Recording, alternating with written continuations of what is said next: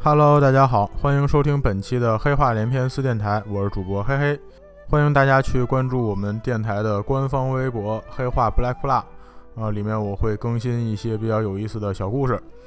好，咱们上期最后呢讲到了说这个吴国跟魏国啊开了一仗，在这个魏国的南线地区啊，吴国这边呢是智将周防和这个陆逊一块儿用了一个诈降计加埋伏计。杀败了魏国的大司马，就是扬州这块的大都督，叫曹休。这吴国这边打赢了之后呢，也给蜀国那边去了一封信，啊，跟诸葛亮那意思说，这魏国南线这边啊，我们算打赢了人家一仗了，是吧？你们西线那边，你们也动换动换啊，是吧？咱们两边夹击揍他们呀。诸葛亮这边拿着信之后呢，这个一出祁山啊，失败了之后，他这心里面就窝着火呢。然后这个一出祁山啊，咱们讲了这么多，啊是吧？时空斩讲这么多，大家也听出来了。呃，诸葛亮的主力部队呢，基本没有受到什么损失。他这退兵的主要原因呢，是粮道被人家切断了。哎，等于这个诸葛亮当机立断，退兵退得很及时，主力部队没遭受损失。所以在汉中这块呢，养了这么几个月，这个兵器啊、粮草啊，还有士兵这个战斗状态啊，很快就养好了。养好了，这就。又可以二出祁山了。好，二出祁山这一次啊，可跟一出祁山不一样了。一出祁山呢是旗开得胜啊，来了就连夺三郡，而且还收了个姜维。这二出祁山，在这个陈仓道口这儿，让人家给堵住了。那这边呢是魏军的将军叫郝昭，领了三千人，守着这个陈仓城。诸葛亮是把自己这个攻城制造学，然后攻城的这些所有的战术啊，全都拿出来了。什么云梯呀，什么改造过的冲车呀，挖地道啊，各种招式全都用一遍。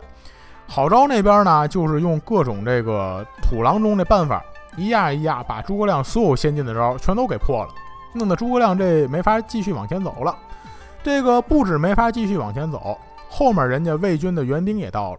曹真这边派的先锋大将叫王双，这王双呢武艺值特别高。在阵前就连斩蜀营这边的两员偏将，同时呢还打伤了张仪，弄得这个诸葛亮一看，好，这个防守这边有郝昭给我挡着，进攻那边呢还有一个王双，哎呀，我这怎么都不行了呀？哎，于是把这个姜维叫过来了，说咱们现在进兵阻碍很大呀，啊，这人家这这这次出来这不是白给的呀，是吧？你你有什么进兵办法吗？姜维一听，嚯！师傅找我出主意，哎呦喂，这这是考我呀，是吧？这相当于我毕业答辩呐，那那我可得认真点儿。哎呦，我这老师可手可忒狠了啊！我之前大师兄马谡，哎呦喂，上次这结业考试这就出岔子了啊！出了岔子不是说不给毕业就算了，好，直接给脑袋给砍了。我不能学我大师兄啊，那我得出一好主意出来才成。仔细想过之后呢，跟诸葛亮说了，说咱们现在呀。这个郝昭跟王双，那不是把陈仓道口挡住了吗？咱们呢也留下一支兵马，跟这俩人跟这儿对峙着。咱们其他主力部队从这边绕过去，绕过去直接就打岐山去。哎，到了岐山之后，我这还真有一条好计策。哎，这这计策好，甭管是曹真还是曹睿还是司马懿，哎，他们可别亲自领兵过来。哎，要不然谁过来谁倒霉。我非得生擒活捉他们不可。这两边安排好了之后，那姜维这边写了一封信给曹真那边送过去了。信大概什么意思呢？写的是罪将姜维百败，书城兵马大都督曹真麾下。上次蜀兵入侵范境，为误遭诸葛亮之计，陷于颠崖之中。思念救国，何日忘之？今幸蜀兵西出，诸葛亮甚不相疑。大都督亲提大兵而来，如遇敌人可以诈败，唯当在后，以举火为号，先烧蜀人粮草，却以大兵翻身掩之，则诸葛亮可擒也。非敢立功报国，实欲自赎前罪。哎，意思呢就是，大都督你领兵过来啊，你先诈败一下，你诈败吸引着蜀兵过去追你，那我就在后面放火，然后咱们两面夹击，肯定能抓诸葛亮了。曹真这边得了信之后啊，也特别高兴。哎，我发现了，这曹家人呐，都特别容易中这诈降计。啊，你看，曹操啊，赤壁上面中了黄盖诈降计了。上期讲的曹休是吧，在东吴那边中了周防诈降计了。这边曹真哈，马上要中姜维诈降计。这个曹真这边啊，看了信，上上下下一看完之后，也不怀疑，是吧？这姜维原来就是我们魏国人啊，这刚投降过去也没几天啊，是吧？而且上一次这不是跟我们魏国打打了大败仗了吗？啊，他这个心里肯定也明白哪边厉害哪边弱呀，是吧？所以他这又迷途知返了，这也不是不可能啊。哎，于是呢，拿着这封信。把自己这边这个副将费耀也叫过来了，那说你你也来看看这信吧，是吧？咱们这个得了好消息了，那边有个要过来投降的。费耀这边从上到下看完之后，大都督，这有一句说一句啊，不能光凭这一封信咱就信了姜维了啊！诸葛亮多鸡贼一人呐，多谋。听说呀，这姜维虽然咱们都没跟他共事过，但是听说他原来在天水，那也是一个极聪明的人。这俩人这么聪明，合起伙来，要是弄个诈降计什么的，是吧？所以大都督，我觉得这里面不一定全是真的。曹真这边一摆手，不不会的。姜维本来就是魏国人啊，你看看他是投降蜀国去了，他在蜀国跟咱魏国交了这么多次了啊，你在镇上见过姜维吗？啊，你听说姜维立什么大功了吗？哎，他到了蜀国之后。也没斩杀过咱们魏国的将领，想必啊，当时这投降一定是情势所逼。哎，你也是，你别老怀疑人家，是吧？人家就迷途知返，有什么不可能的呢？非要这边仔细一想呢，说这么着吧，大都督，那这个确实啊，光凭这一封信，咱说什么都说不清楚。这个他不是说得有一个人做这个诱敌之计吗？啊，得吸引蜀兵这大兵出来嘛？哎。这趟啊，这趟活谁都能去，不用非得您亲自去。这趟我替你去。真要是得了功劳，真要是两面夹击啊，甭说是抓了诸葛亮啊，还是抓了什么关兴、张苞什么人的吧，总之得了这功劳全算您的。哎，真要是出了事儿，这是诈降计，我一人盯着。好，费耀这可真是一个好部下啊，哪个领导都特别喜欢这样的人，是吧？受累他来，政绩我拿啊，升官我来，嗨，也别说领导，就普通人啊，不受累白拿好处，是谁不乐意啊？是吧？这别说马路边捡十块钱啊，现现在哪微信群里面抢个大红包，我都高兴半天啊。这曹真也正常人呢，一听这个说那感情好啊，是吧？这我不用受累，我也不用担责任，我也不用冒险去啊，最后这个有好事还都到我头上，那太棒了，是吧？成吧，那我我给你五万兵马，哎，你你领兵替我去吧。于是费耀这边这个领着兵到了斜谷道口了啊。这个从岐山大营赶到这个斜谷道口，这赶路就赶了一上午。哎，赶到中午到这儿了，正想着说呢，埋锅造饭吧，吃饱了饭咱们下午接着赶路。哎，这个前面探马回来了，说禀报将军，咱咱先别埋锅造饭了。我在前面这谷口里面看见有小队的蜀兵，非要一听说是啊，那那甭做饭了。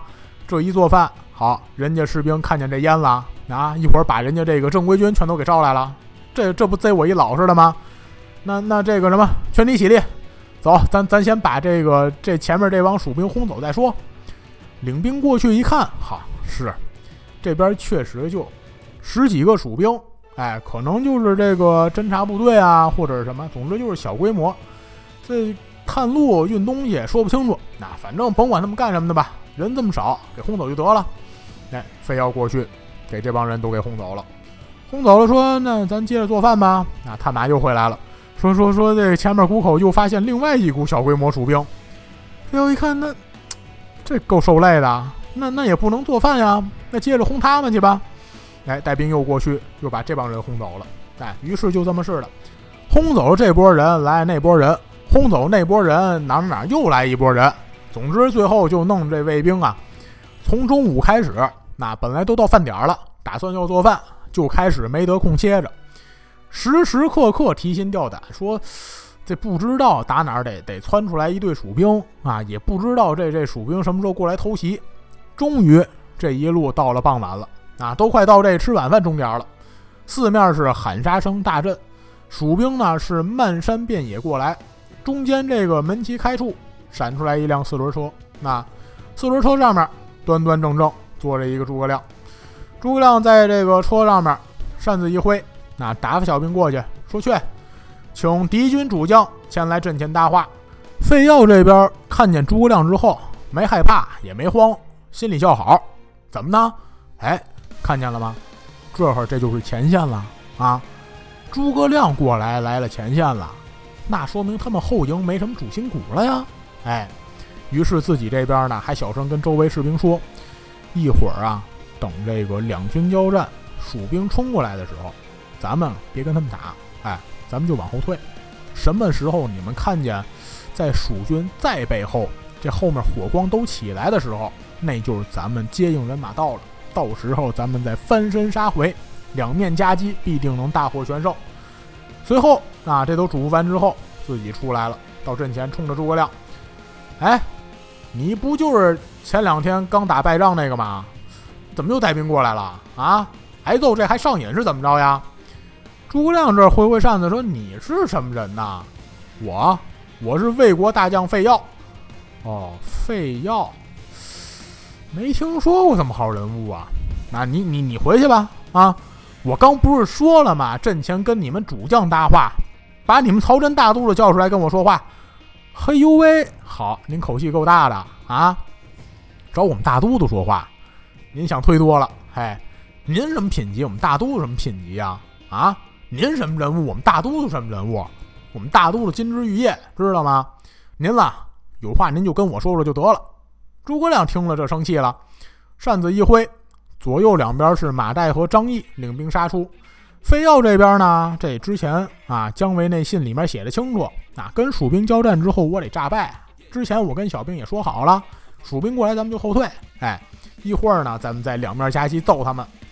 果然啊，这就开始往后败退，一退退了三十多里，这个边退着还边扭头看着，是吧？看什么时候这个火光起来呀？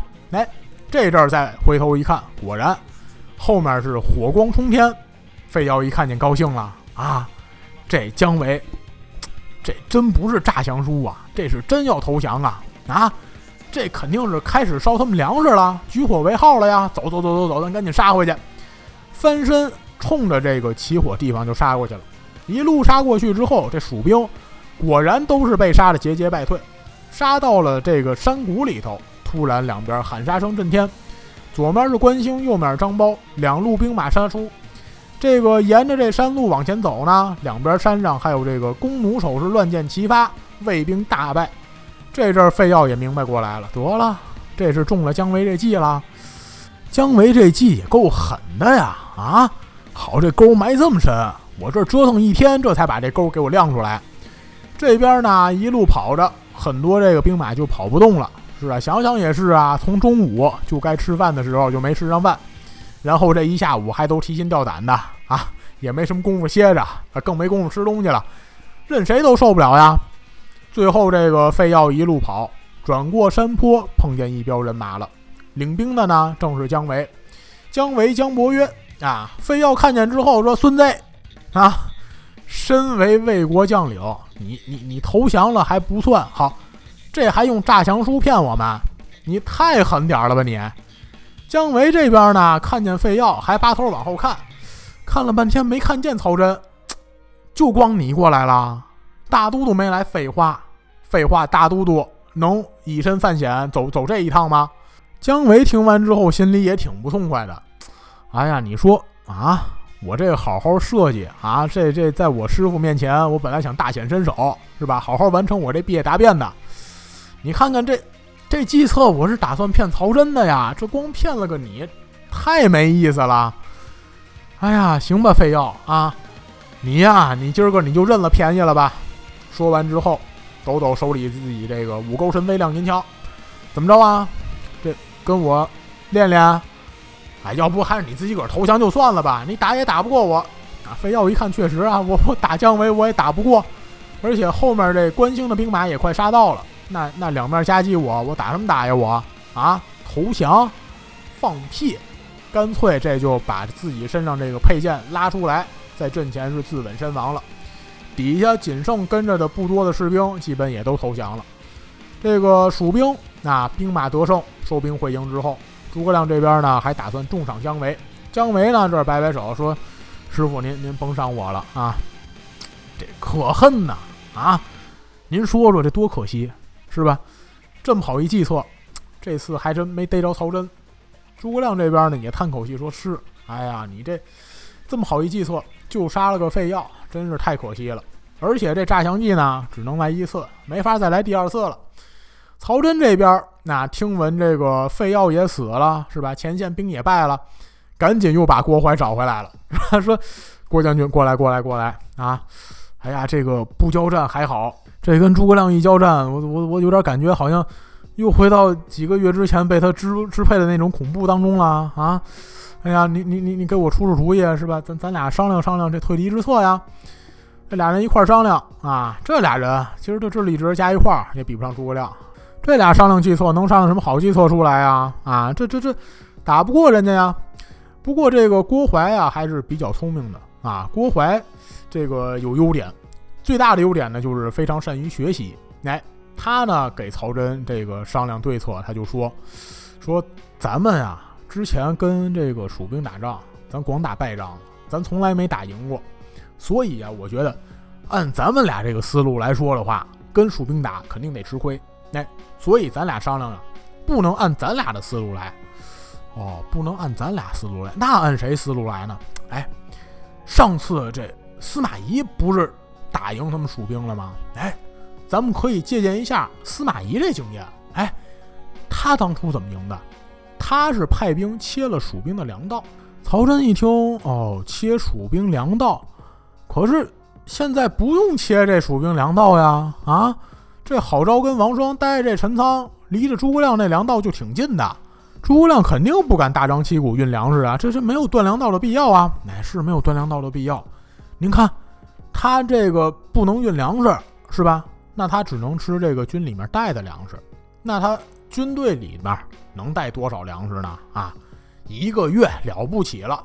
哎，所以呀，我估计他肯定是军中缺粮。哎，他要是军中缺粮。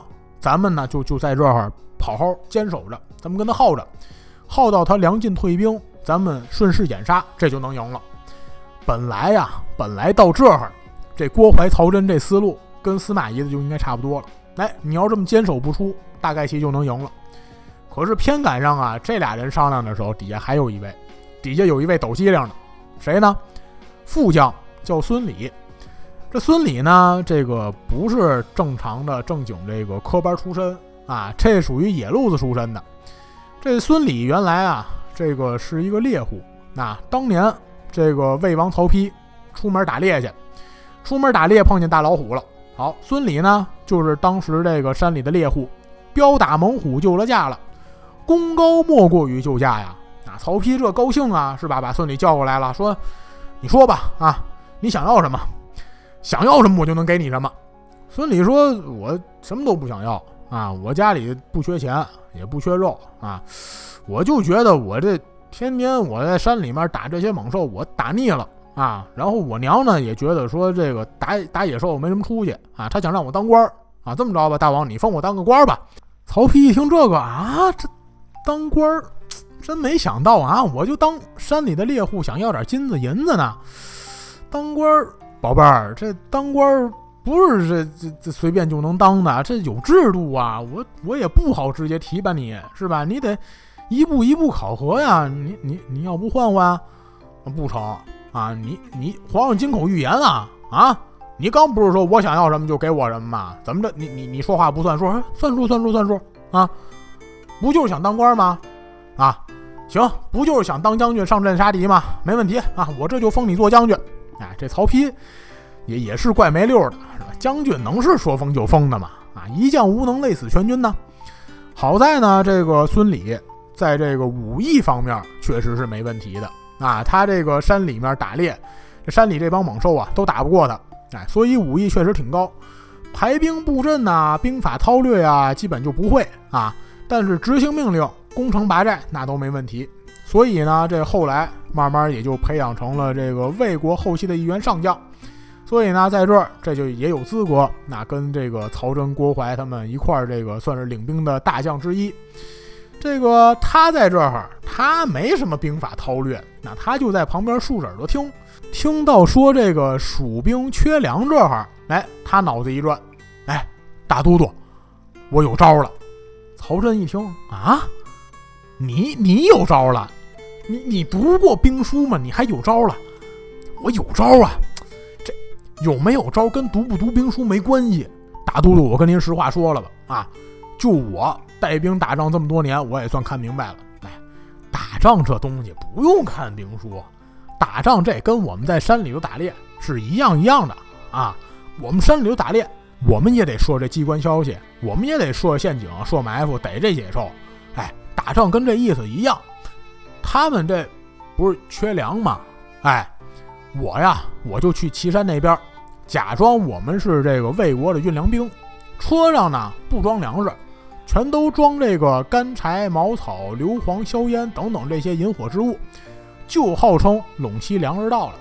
他们军里缺粮食，那肯定过来抢，到时候咱们就放火烧车，然后外面再用伏兵包围，最后肯定是能大获全胜。曹真听完之后也是哈哈大笑，说：“不错呀，啊，哎呦喂，你这猎户有长进呐，你也能有这神机妙算了，这招这招太棒了啊！这曹真这就准备听这猎户的了，啊，这能有好吗？”于是这边呢，命令孙礼假扮这个运粮兵，领兵依计而行。各路伏兵呢，这也都准备好了。最后命令张辽的儿子叫张虎作为先锋，乐进的儿子呢叫岳林做副先锋。俩人一块儿呢守这个前面的营寨，见到火光之后，就领兵前去接应孙礼。孙礼这边那高高兴兴领着兵，押着一堆车仗，在岐山这边溜达。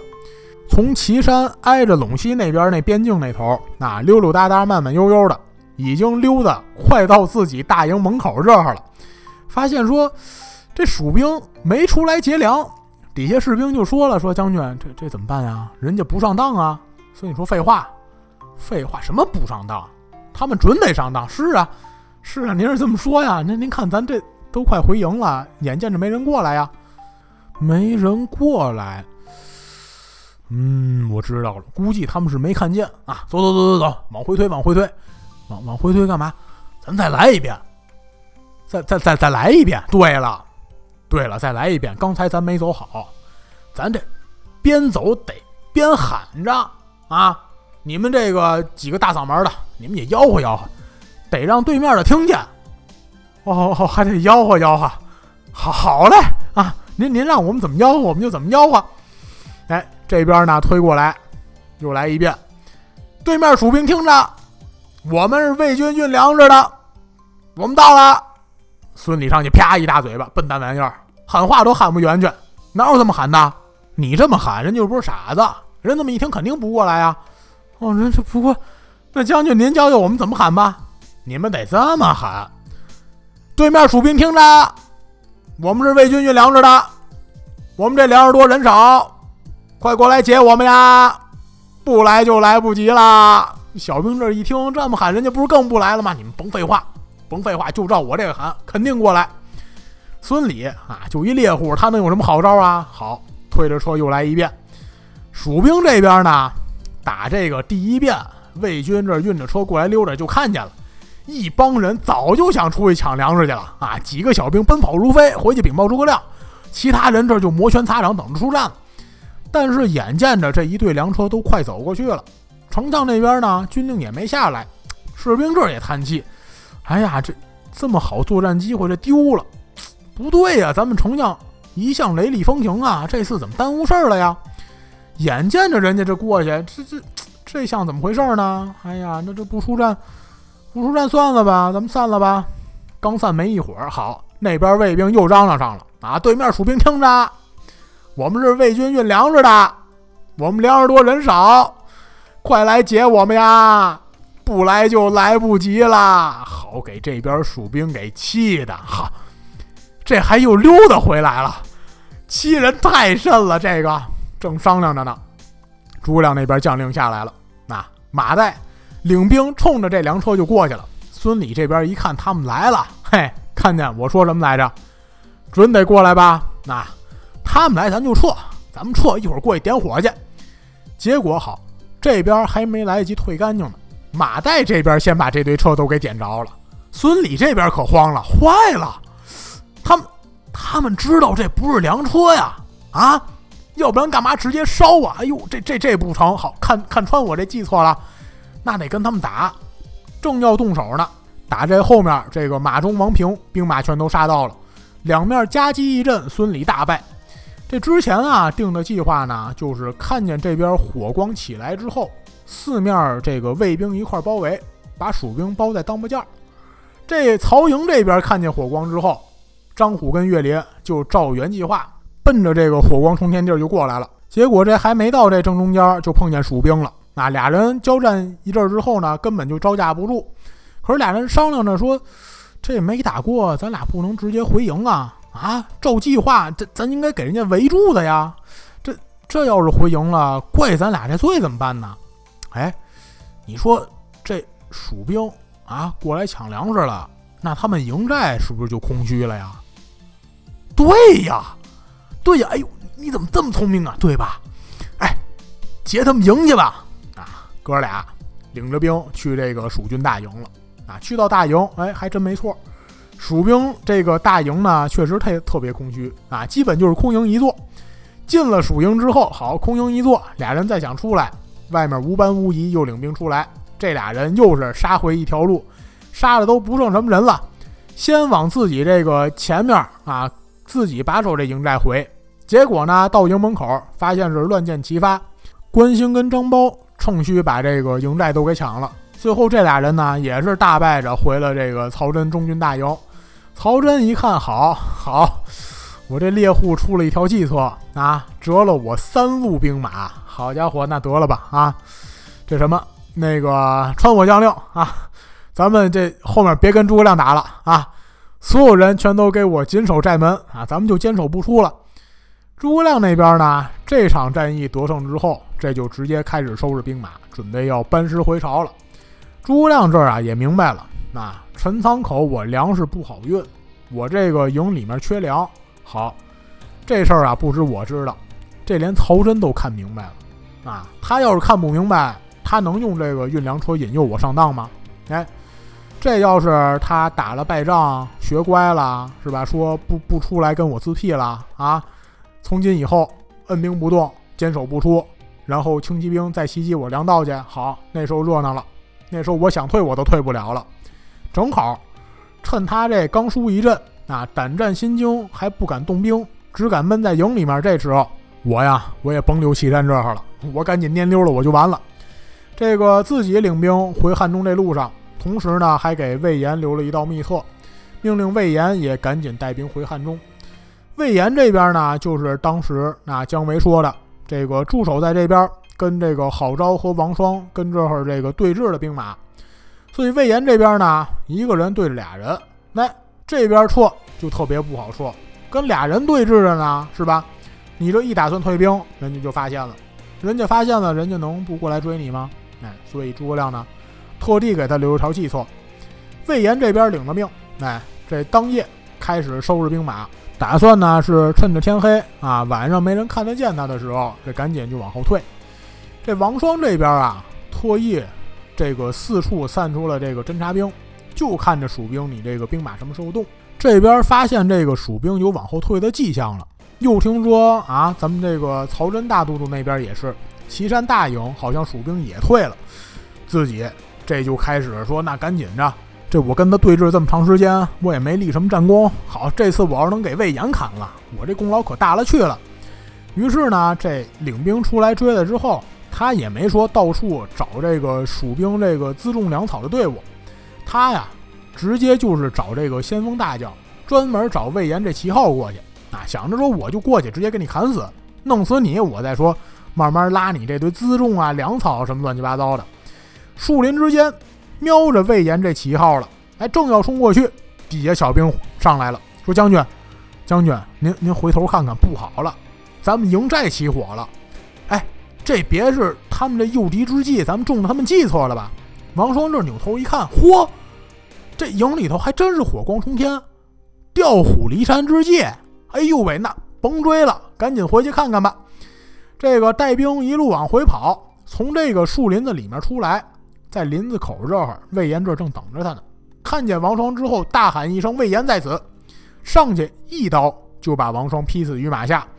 砍死王双之后，啊，领着自己这个小规模的伏兵收兵回了汉中了。诸葛亮给魏延这计策啊，就是这样的。那假装这是一个调虎离山之计，啊，引着这个王双先过来追你，然后呢，好像这是大事不妙，恍然大悟往回撤的时候，你在这个趁敌不备给他砍了。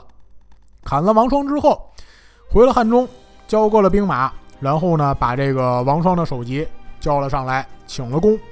诸葛亮这边呢也设宴聚会，尽管这次出师啊也没什么收获啊，但是最重要的这是自己这边没什么损失啊，就跟一出祁山一样，我这边没什么损失，我这个收拾收拾粮草，收拾收拾兵器是吧？这个养养兵，很快我就还能继续出兵。等到这个蜀兵啊这边收兵回来之后，啊吴国那边呢正式建国了，哎。所以这个虽然啊，咱们之前一直说啊，吴国怎么怎么着，吴国怎么怎么着，其实这个一直说的不太严谨。人家那边啊，一直都还没建国，孙权也一直没当皇上，就直到这阵儿，那这个张昭啊、顾雍啊什么这帮谋士过来说了，是吧？说这大王您看看啊，魏国是吧？现在成一国了，蜀国也成一国了，人家这个君主都当皇上了，是吧？人家都建了国，当了皇上了，您得跟他们一样才行啊！孙权也说：“对呀，哎，你你说怎么，我怎么把这事给拉过了呢？来来来来来，助谈啊！我这要称帝。”孙权这儿称帝了之后，蜀国那边这个同盟关系嘛，这也就发来了祝贺的信呐，啊，还有随行的礼物啊什么的。最重要的呢，是希望孙权你能趁着这个自己称帝这劲头，是吧？你们这个兵马，这个士气正高涨的时候。领兵进攻中原，去牵制魏兵去。你这边牵制了魏兵，那诸葛亮那边呢也能再出祁山去进攻长安。孙权这边接了信之后，准备着收拾兵马。那他这正收拾着呢，诸葛亮那边已经等不利了，已经出兵了。说诸葛亮这次怎么怎么这么着急就出兵了呢？因为啊，自打这个上次二出祁山失败回来之后，诸葛亮天不天就琢磨一件事儿，说陈仓城我怎么才能打下来？这地儿啊，就特别的要命。你说要绕，倒是能绕过去，但是绕过陈仓城，这粮道就要出问题。哎，所以呢，就唯有打下陈仓城，才能说是解决这根本的问题。所以呢，自打回了汉中之后，天天派人说给我打探这个陈仓城消息去。这天探马回报了好消息，什么消息呢？说陈仓城里面郝昭身染重病。已经没法指挥军队了。现在呢，这个城里面没有主将。诸葛亮一听，那得赶紧出兵啊，是吧？什么时候这个魏国后面调一主将过来，再守这城，那不就更难打了吗？于是赶紧把姜维还有魏延叫来了，说：“你们俩人领兵五千去取陈仓城。”俩人这儿接了这将令之后，说：“丞相，那我们什么时候出兵合适呢？啊，什么时候出兵随你们便啊。”三天之内必须要准备周全，反正你们什么时候准备好了，什么时候你就出兵，不用再来跟我禀报了。俩人呢这边就领命去了。诸葛亮呢又把关兴跟张苞叫过来，秘密吩咐了几句之后，这俩人也领兵走了。再说郝昭那边呢，自打这个开始啊染病之后，这个就立刻写了文书，先去送去了长安，说这得有后续接替我的人呢。长安这边呢，这个主要负责人呢是郭淮，那不是曹真，曹真是不常驻长安的，曹真是大将军，他是负责全国防务的。郭淮呢是西路总指挥。郭淮一看就把张合叫来了，说：“要不你去替郝昭接这个陈仓城去吧？”张合这边就也挺不乐意去的。你想想，他原来是五子良将之一，好，现在给我扔一个要塞让我做防御工作去，不乐意去。这郝昭呢，刚开始写这封信的时候是刚得病的时候，一直等到这个郝昭是卧床不起，张合这兵还没动呢。最后是郭淮一个劲儿的央着张合，说不成，必须得你去，你不去没人能去了。张合这才不情愿，说领着三千人奔这个陈仓城去了。张合这边领兵出了长安的时候，郝昭这边已经快撑不住了。那再加上这外面蜀兵也马上就兵临城下了。郝昭这边一急火攻心，嘎嘣，直接死了。这蜀兵进了城之后呢，城下又闪出一支兵马，领兵的是这个魏延跟姜维。这哥俩啊，领兵自打出了汉中，一路上这就商量，说咱们这丞相没有这么派兵的，是吧？你说咱俩这算什么呢？说咱俩算先锋部队，好，那咱这中军在哪儿呢？是吧？咱咱都没跟丞相辞行，都不知道他要怎么进兵，好，咱咱俩怎么能算先锋部队呢？说咱俩这个也不知道后面到底有没有援兵，也不知道咱是不是孤军深入。万一陈仓城有准备，咱俩没拿下来，这这罪过你说谁盯着呢？姜维说：“那肯定您盯着呀，是吧？您您是南郑侯，您是侯爵，您是主将，我是副将，那哪轮得上我盯着呢？”魏延一听，吼，就嫌你怪机灵的，嘿，你还丞相入室二弟子呢？啊，之前那大弟子怎么没的？你自己给我掂量掂量啊！姜维一听有道理啊，是吧？大哥，这怎么没的呀？那那那，咱俩赶紧快着点呗，争取一定得给这陈仓能偷下来呀！等俩人领兵到城下之后，发现城上也没人看着城门，是吧？城门楼子上面一个兵没有，也没听见城里面有打更的声音。俩人说不应该呀，就说这个主将卧床不起，甚至于病死了，那防御的士兵也该有吧？再不济打更的总该有吧？总不能这个陈仓城全空了吧？俩人这正不知道该怎么办呢。诸葛亮、关兴、张苞仨人出现在城楼之上。你们俩人这也太磨蹭了吧？俩人这一惊啊，丞丞丞丞相，这这这这您您您怎么怎么这么快就过来了呀？等诸葛亮把这俩人啊放进城里来之后，诸葛亮说了：“你们啊，这属于是明面上让敌人放松警惕的部队。”我呢，跟关兴、张苞，我们仨人是星夜背道而行，攻其不备，才能拿下城池的。现在呢，你们俩这也别歇着，正好领兵去攻打散关去。于是这俩人呢，就过去攻打散关。散关这边本来这也是听郝昭命令的，那现在郝昭一死，这边也没主事将领了，所以姜维跟魏延一到，城里这个士兵全都作鸟兽散了。两座城池都拿下来之后，那张合那阵那救兵还没到呢。然后这个诸葛亮呢，就以这两座城池作为这个前线大本营，开始慢慢的把这个大军都搬到前线了。然后呢，就升帐说：“咱们现在兵马已经攻下了陈仓和散关，兵锋呢就应该直指岐山。这魏国呀，也知道咱们肯定要出岐山，他们这个注意力呢，一定会放在后面梅城、乌城、长安这么几个地方。咱们呢，就偏偏先不打这几个地方。武都、阴平两个郡，魏兵的防守。”不甚严密，同时这两个郡呢还和汉中能连到一块儿去。谁愿意领兵去拿下这俩地方呢？底下呢是王平跟姜维出来了，说我们愿意领兵过去。诸葛亮分别给俩人一万人马，吩咐出兵去打武都跟阴平。魏国这边呢，郭淮啊，果然是以为诸葛亮要来攻打长安，于是分别命令这个张合跟孙礼去把守梅城跟乌城，自己呢亲自守长安，同时上了表彰回洛阳。洛阳这边，曹真也是染病了，染病卧床不起。